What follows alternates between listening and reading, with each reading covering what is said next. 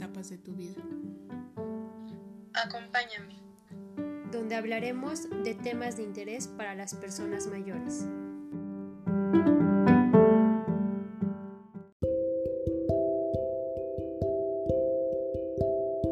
Hola, el día de hoy les traemos cuentos para contarles el verdadero valor del anillo.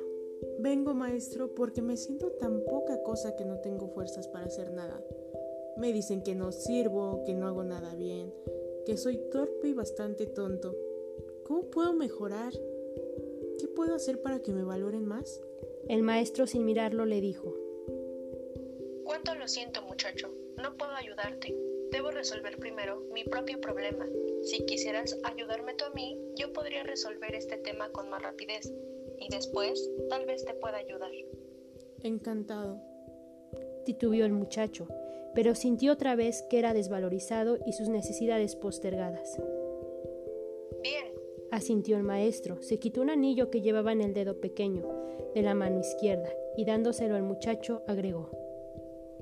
Toma el caballo que está ahí afuera y cabalga hasta el mercado. Debes vender este anillo y es necesario que obtengas por él la mayor suma posible pero no aceptes menos de una moneda de oro. Vete y regresa con esa moneda lo más rápido posible. El joven tomó el anillo y partió. Apenas llegó, empezó a ofrecer el anillo a los mercedores. Estos lo miraban con algún interés hasta que decía lo que pretendía por el anillo. Cuando el joven mencionaba la moneda de oro, unos se reían, otros daban vuelta la cara y un viejito le explicó que una moneda de oro era muy valiosa para entregarlo a cambio de un anillo, después de ofrecer la joya a más de 100 personas, y abatido por su fracaso, montó su caballo y regresó. Entró en la habitación y dijo, Maestro, lo siento, no pude conseguir lo que me pediste. Quizás pudiera conseguir dos o tres monedas de plata, pero no creo que yo pueda engañar a nadie respecto del verdadero valor del anillo lo que dijiste, joven amigo, contestó sonriente el maestro.